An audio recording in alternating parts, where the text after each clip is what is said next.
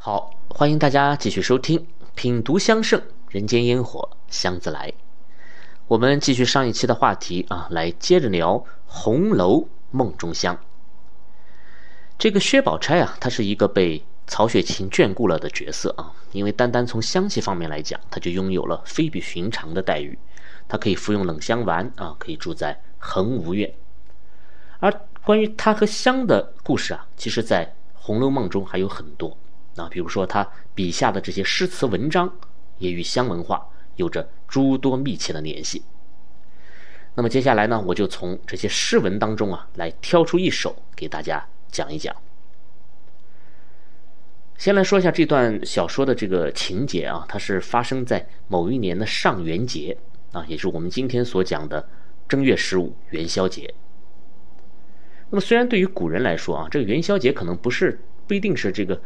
最重要的节日啊，但它一定是一年当中最热闹的一天啊，因为这一天会有一个啊非常独特的活动，那就是元宵灯会啊。其实最早的时候，这个上元节呢跟灯啊是没有什么关系的啊，它就是汉武帝啊会在这一天来祭天啊，这其实就是一种。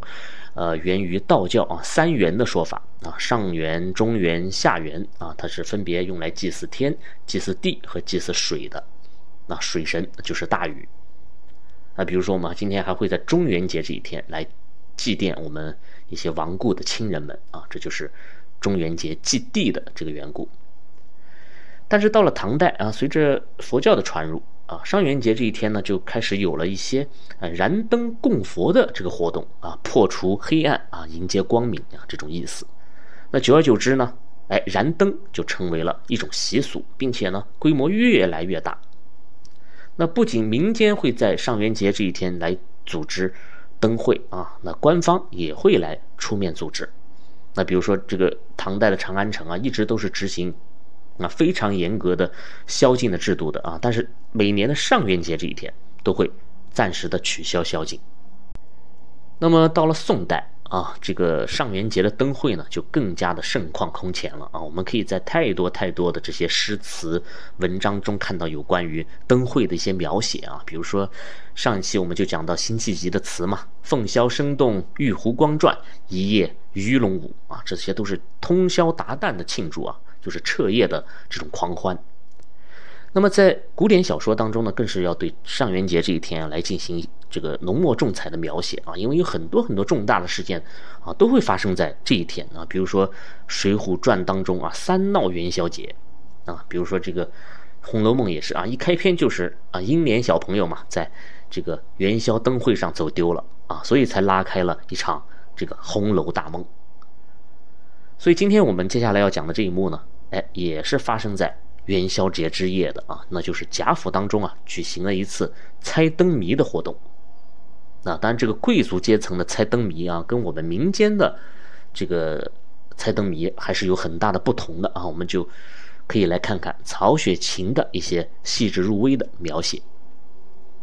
原文这样说的啊，他说：“贾母命人速做一架小巧精致围屏灯来，设于当屋。”命其他姊妹啊，各自暗暗的做了，写出来粘于屏上，然后预备下香果细茶以及各色玩物，为猜着之贺。那么这这段话的意思呢，就是说这个活动的发起人是贾母啊，这个老太太的命令莫敢不从。那么贾母就让人准备了一架围屏灯啊，我的理解呢，这种灯呢，就是类似于那种走马灯啊，它有好几个面儿。那么，呃，看起来呢，就像就像是把一副展开了的屏风啊，又给围了起来一样啊，所以它叫围屏灯。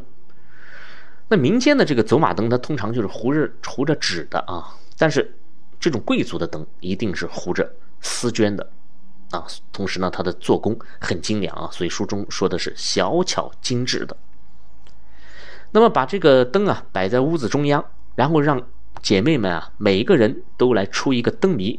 把这个灯谜写在纸上，再分别的贴到围屏灯不同的这个面上去，啊，接着呢，大家再来一起来猜，如果猜中的就有赏，赏的呢也不是啊呃金银呐这些俗物，而是香茶细果啊以及各色玩物。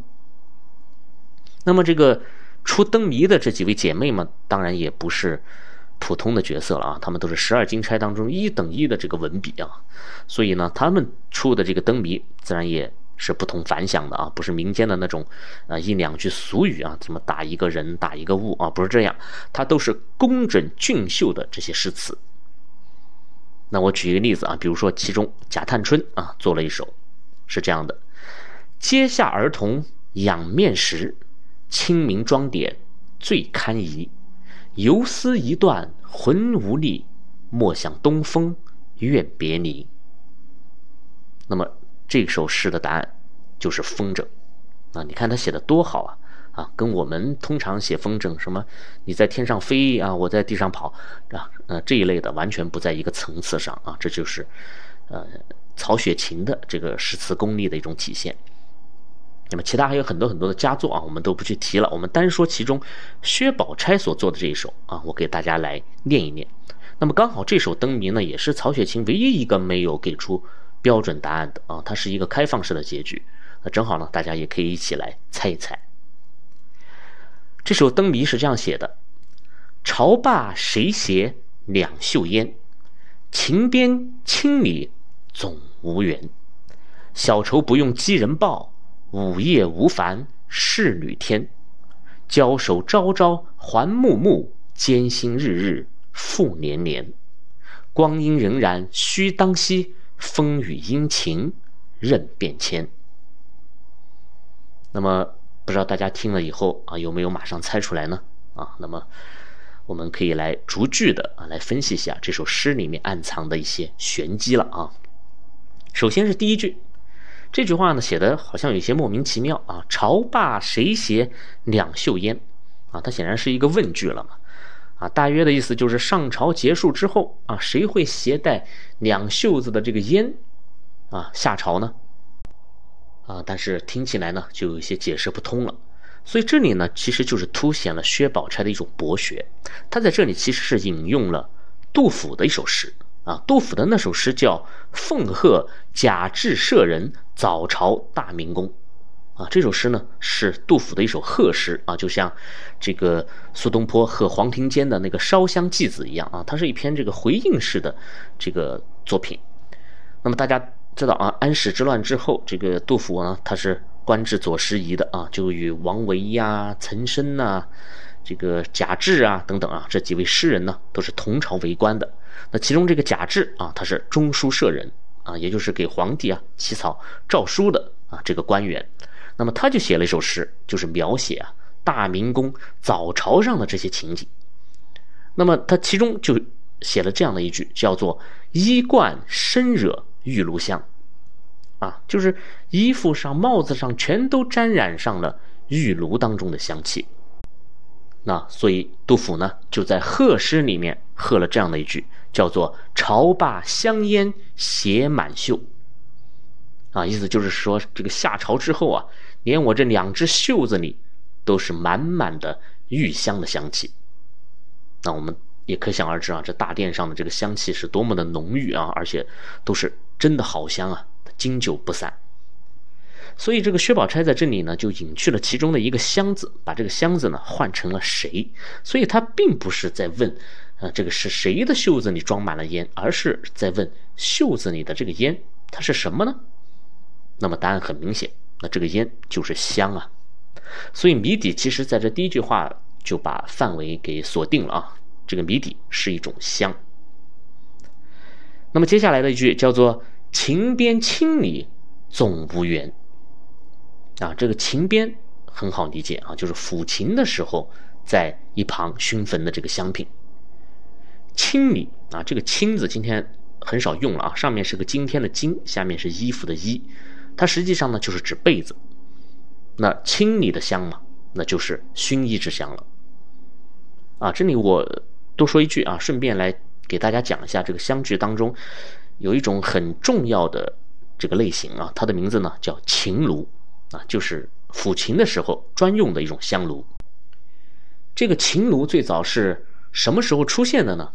那我个人认为啊，在琴出现的时候秦炉就已经出现了啊。只是当时这个秦炉它可以是任何的香炉，那只要是能在抚琴的时候，呃，燃香助兴的，都可以如此来称呼。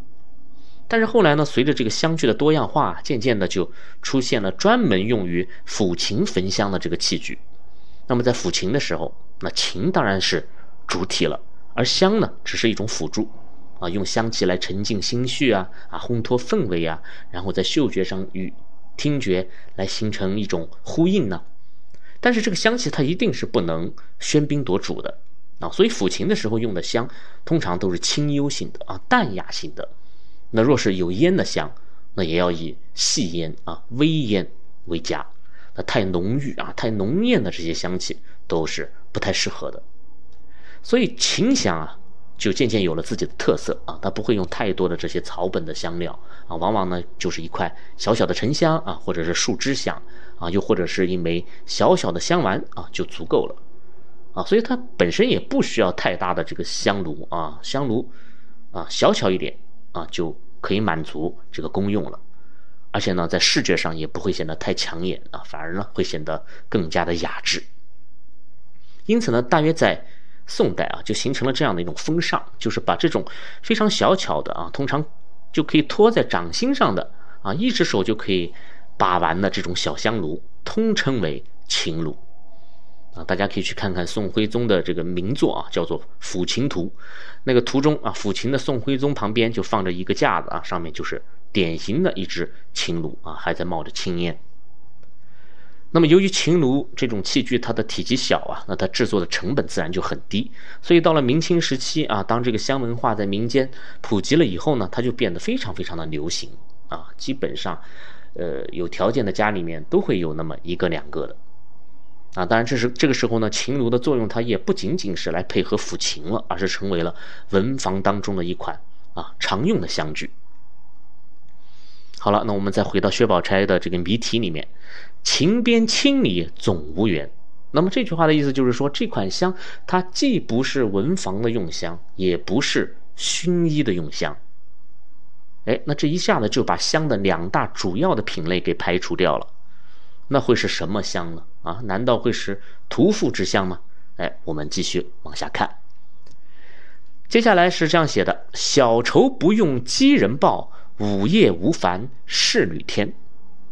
这句话。写的很好啊，他一下就点明了这个香品的作用，就是有了这种香，你早上天亮的时候啊，就不用来报晓了啊，就像闹钟一样，可以叫你起床。那鸡人嘛，其实是一种这个古老的官职啊，就是头上戴着红头巾啊，像公鸡一样来报晓的人。那么在漫漫的长夜里呢，也不需要侍女再来红袖添香了，因为这个香它可以一直的燃烧。而且不会熄灭啊，它可以一直燃到天亮。那么很显然，这种香品的作用，它并不是用来品闻的，而是呢用来计时的。那么在前面我们讲长安十二时辰的时候啊，讲过，就是这种计时之香，它是有很多种类的啊，有香篆啊，也有火闹钟。那么谜底会是什么呢？我们继续往下看。交手朝朝还暮暮，艰辛日日复年年。这句呢，就点明了这种香的点燃时候的一种状态。交手嘛，就是头被烧焦了，这就说明这是一种啊，要从一端开始点的香，而且还是上端。但接下来的重点在于这个“艰辛”两个字啊，因为这种香竟然还是一种有心的香。那么大家的思路可以跟着转动起来啊！就什么样的香品啊，中间是有心的呢？而且这个心还在燃烧啊，所以这个薛宝钗称它为艰辛嘛。那么这种香品只有一种可能，那它就是线香的一种，以竹签做骨啊，外面裹上香粉，它又被称为竹签香。这个竹签就是它的心。那最后一句啊，光阴荏苒须当惜，就再一次强调了这种香的计时功能了啊，它可以将无形的光阴变得有形了，然后风雨阴晴任变迁啊，这其实应该是薛宝钗的一种人生的哲学了，意思就是无论啊，多大的风雨我们都要坦然的面对啊，是一种，呃，十分豁达啊、智慧的这种人生的态度。所以至此啊，这个谜底终于就揭晓了。如果我们总结一下的话，那就应该是一种计时用的竹签线香。在前面的节目里啊，我们曾经讲过线香啊，这个线香呢，大约就是起源于宋金时期的啊。然后在元代的一些著作当中啊，就可以找到一些零星的记载了，但是一直到了李时珍的这个《本草纲目》啊卷十四当中，才有了针对线香的比较专业的一个记述啊。他说：“今人合香之法甚多，唯线香可入疮可用，啊，就说明至少在明代啊，这个线香已经是比较普及了。”那么在民间啊，线香的用途呢非常的广泛啊，居家品闻、净化空气啊、去疫避瘟啊、求神拜佛啊等等啊，它的身影应该是无处不在的。但是我们通过这个对《红楼梦》的解读啊，看看《红楼梦》当中的一些相关的描述，我们却能够发现一个问题，就是线香虽然彼时在民间它有着各种各样的用途，但在贵族阶层。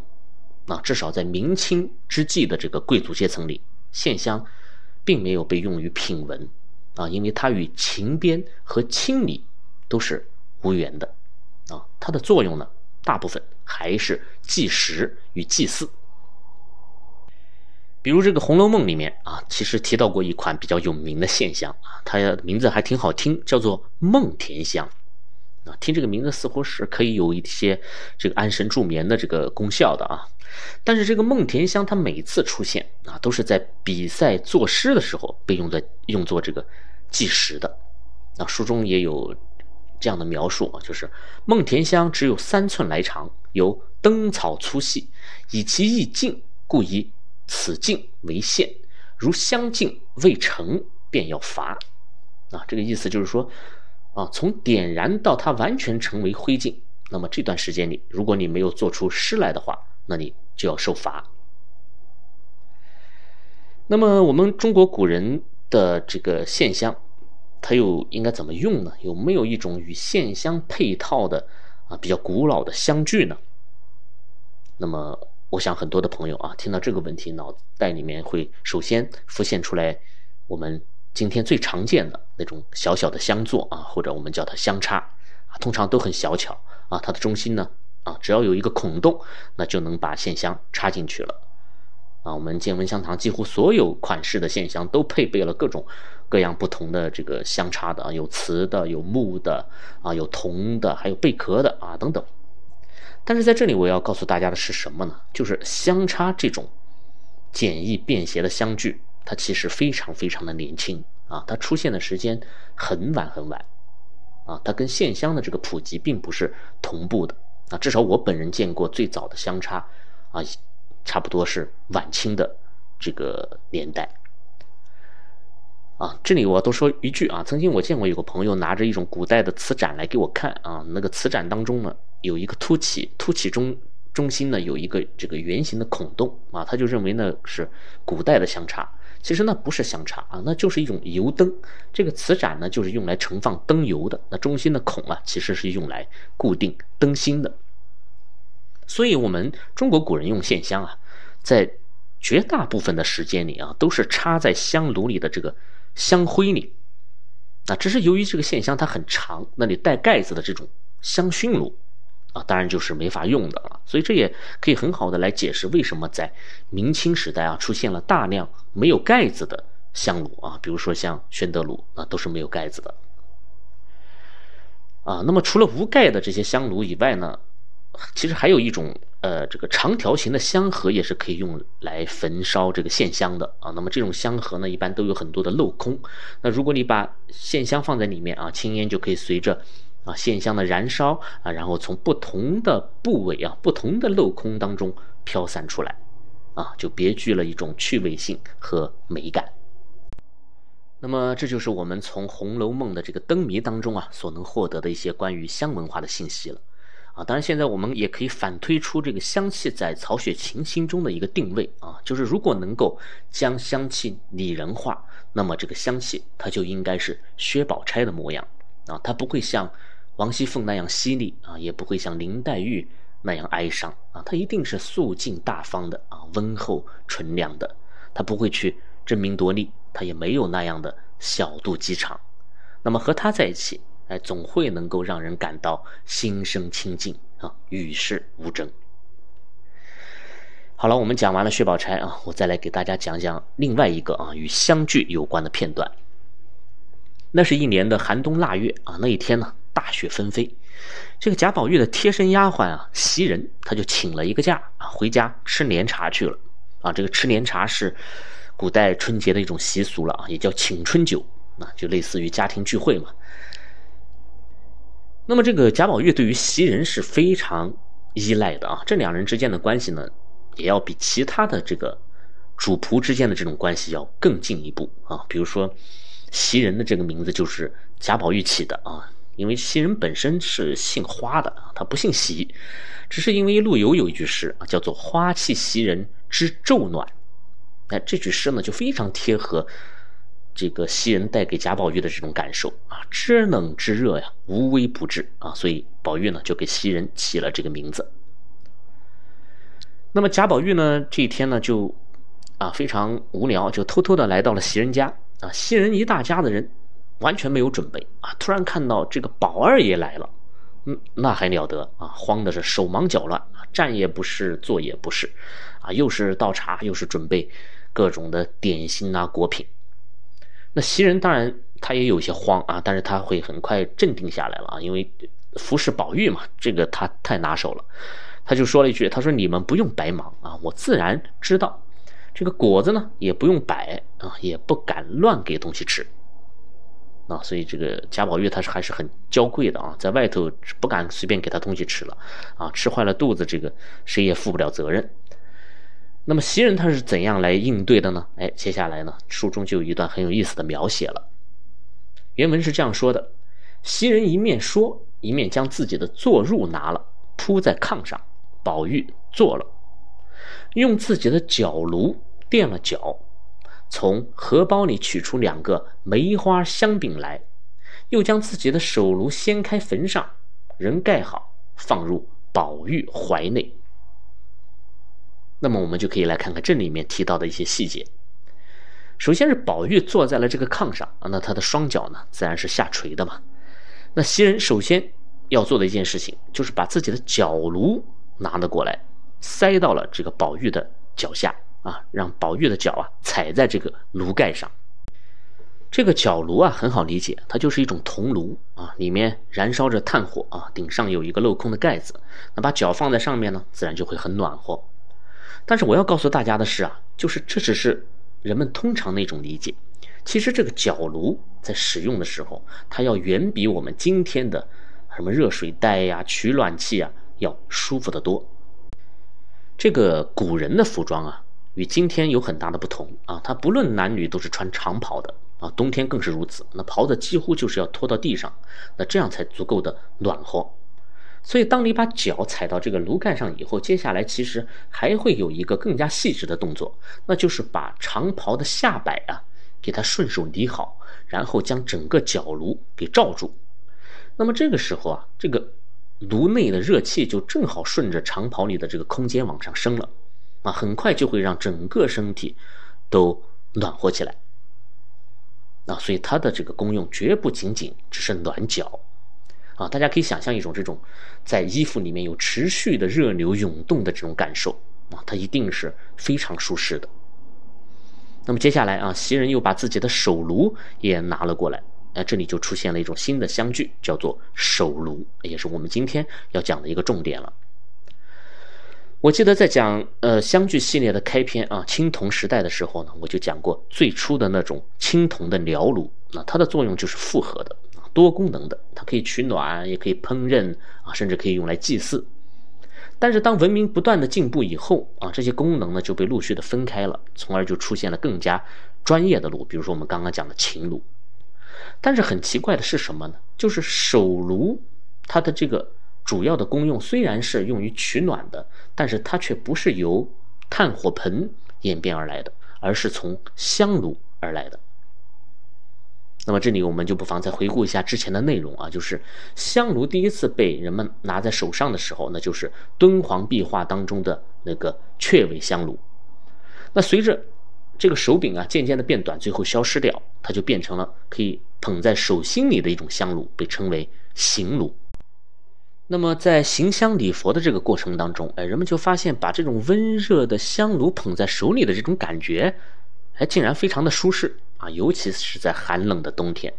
所以香炉的另一重功用呢，哎，就被开发出来了，它竟然还可以用来暖手。那么这个时期啊，大约就在隋唐附近，啊，比如说白居易呢，就有一首啊五言长律。啊，其中就有一句诗文是这样写的，叫“扶胸轻粉絮，暖手小香囊”。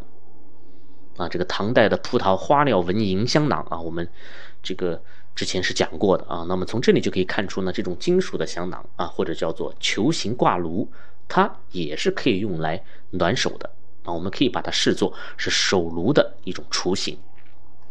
啊，当然香圣上也有一则相关的这个记载啊，叫做“浮藻炉”。它是出自元人伊世珍的这个《琅环记》的，啊，原文是这样写的：他说，冯小年有足炉曰辟邪，手炉曰浮藻，冬天顷刻不离，皆以其事得名。意思就是说，这个冯小年啊，他是有一只脚炉叫做辟邪，有一只手炉呢叫做浮藻啊，都是以炉子上面的这个纹饰来命名的啊。比如说这个浮藻，浮就是我们。前面讲过的水鸭，那显然这个上面的纹饰就是一幅水上的这个情戏图了啊。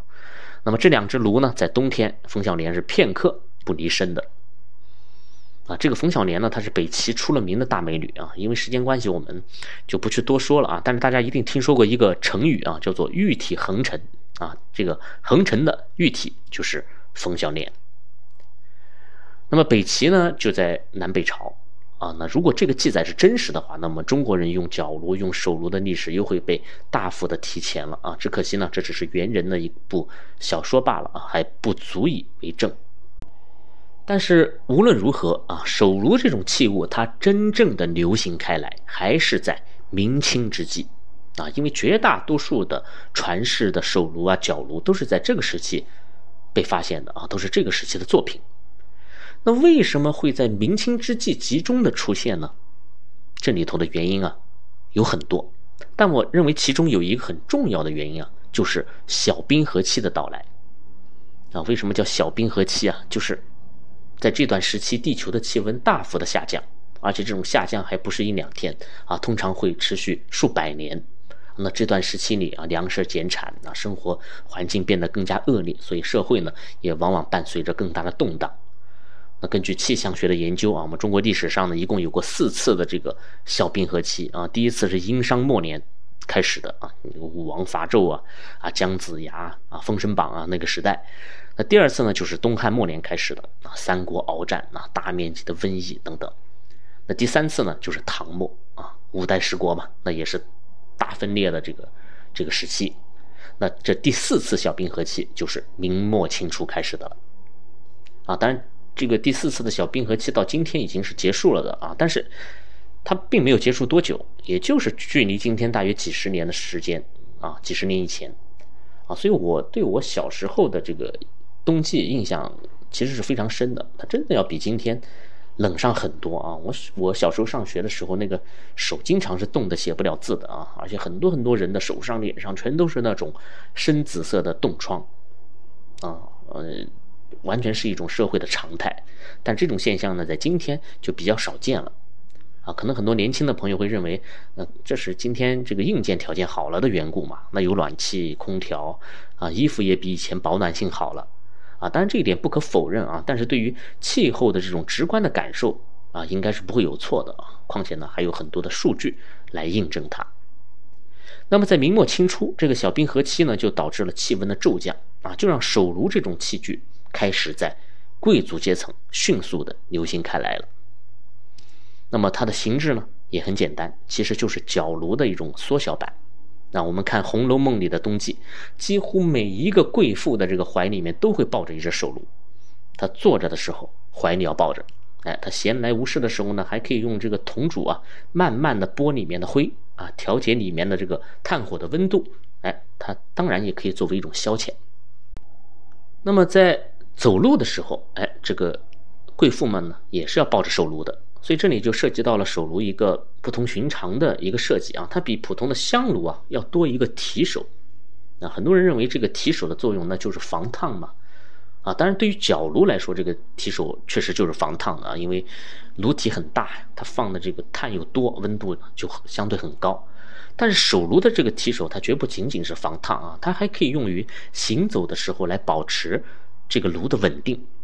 所以你看，贵妇们抱着手炉行走时候的那个样子，它并不是我们想象当中的那种啊猴子捧桃式的那个姿势，而是很优雅的把这个提手挎在一只手腕上。另一只手呢，托着一张金帕，然后呢，托着手炉的这个底部，这样就很稳了，而且呢，比捧着要省力得多。我们继续回到原文当中啊，袭人呢，并没有直接把手炉给宝玉，而是从荷包里先拿出了两枚梅花香饼啊，放进去焚上，然后再塞到了宝玉怀里。那这个细节就是手炉的第二重作用了。它除了取暖，同时它也可以用来焚香。啊，我记得当初看李少红导演的那个《红楼梦》电视剧啊，在播放到这一个片段的时候，啊，很多这个没有看过原著的观众啊，都是不能理解的啊。大家可以去看看那些弹幕，就大家都很疑惑，就是这个袭人怎么能用手去拿这个炭呢？然后又用手塞进炉子里，那不会烫伤吗？那当然不会啊，因为这个是袭人的手炉里原本就是燃着炭的啊，而他往里面添加的也不是炭，而是梅花香饼啊。于是我们又可以展开一番联想了，我们可以假想一下自己就是当年的贾宝玉啊，这寒冬腊月啊，窗外是漫天飞雪，那坐在热炕上啊，一边赏雪，一边把脚踩到这个脚炉上，下半身呢在腾腾的这个热气当中温暖无比。那怀中还抱着一个手炉啊，它不仅仅暖手，它还有徐徐的梅花香气散发出来。那一旁的桌子上还烹着热茶啊，摆着各色精致的点心水果。那这日子过得啊，比平日里恐怕还要舒坦一些啊。所以我们之前讲梅花香的时候，我们老说啊，古人的冬天多难熬啊啊，这个多艰苦啊。但是你看，对于古代的宫廷啊，包括像贾府这样的王侯公爵们啊，他们的生活其实根本不会受到什么数九寒冬啊、小冰河期啊等等这些不利的影响甚至于跟今天比，虽然他们没有电力、没有机器，但从舒适度上来讲啊，依然不会有太多的差距啊。所以真正受苦的永远都是老百姓啊！别说手炉、脚炉了啊，就连炉子里面的那个炭都是烧不起的。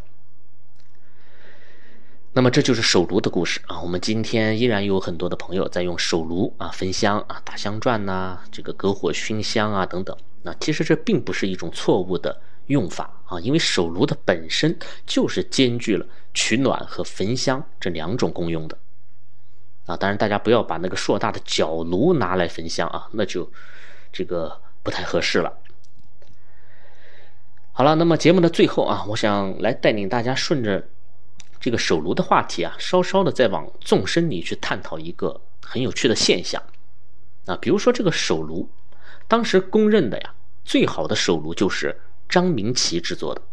这个张明奇是一个浙江嘉兴的工匠，那他做的这个手炉呢，不论是铜质还是分量啊，或者是造型工艺、耐用度啊等等，都是一流的。而且呢，他会在这个手炉的底部刻上四个篆书，就是张明奇制。那还不光是手炉啊，在当时其他的各个领域啊，也都出现了类似这样的顶尖的工匠啊，比如说石大兵的紫砂啊，江千里的罗甸，黄应光的板刻啊，陆子刚的玉牌，方于鲁的制墨啊，等等等等。那么他们的这些作品啊，都是已经超越了器物本身的这种实用性了，而是成为了一件艺术品。啊，甚至成为了众人争抢的收藏品，所以忽然间大家觉得，他们已经不仅仅是杰出的工匠了，而是成为了杰出的设计师啊，杰出的艺术家了。那么这种情况，在前几千年的中国历史上几乎都是没有出现过的啊！我们从未听说过有谁的这个博山炉做的最好啊，谁的这个引青瓷烧的最棒啊？因为最好的永远都是宫廷的啊，永远都是官造的。那么我们今天对于西方奢侈品啊有了解的朋友一定都知道啊，像路易威登啊、呃香奈儿啊、纪梵希啊、阿玛尼等等这些品牌，都是以他们创始人的这个名字来命名的。这就和明末清初的这种情况很像，所以其实中国奢侈品的这个品牌意识在很早很早以前就已经开始形成了，并且得到了当时消费者们的一致认可啊，大家非常愿意为了这个工匠的名字去花更多的钱啊，因为它不仅仅是一个姓名，它更代表着卓越的灵感、不同凡响的设计和创造。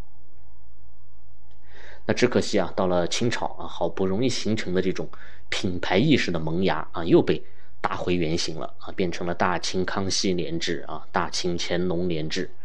那么那些刚刚有了独立思维的艺术家们啊，刚刚迸发出来的这些创造的火花啊，又被同质化了。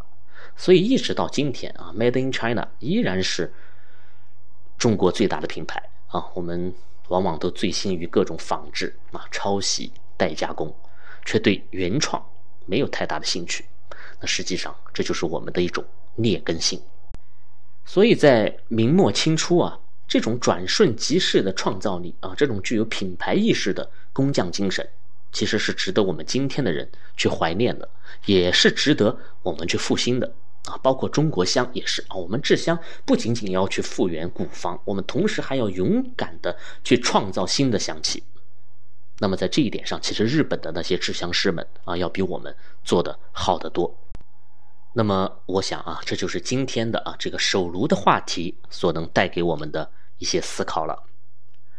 好了，十二期的历代香具香气的专题至此啊就画上句号了。那如果大家认真的听完啊，如果大家都能理解我所讲到的这些内容，那么当你再次走进博物馆的时候，啊，或者在更多的场合看到这些与香有关的经典器物的时候，那么你应该会有一种全新的感受了啊，因为你对它已经有了一种足够的认知啊，你自然就会发现隐藏在那些华丽外表之下的更多的美好。当然还有很多很多的器具啊，我们没有办法一一的去讲解了啊，只能在后面的节目里再来穿插着来给大家讲一讲。那从下一期开始，我们要进入一个全新的系列了。那它会是什么呢？敬请期待吧。如果大家喜欢堂主的节目啊，可以在专辑的首页给出你的好评啊。如果希望品闻堂主的香品，可以点击专辑页面的购物车图标啊，来购买见闻香堂的原创作品。好了，这期节目就聊到这里，谢谢你的收听，我是见闻香堂青花家子，我们下期再见。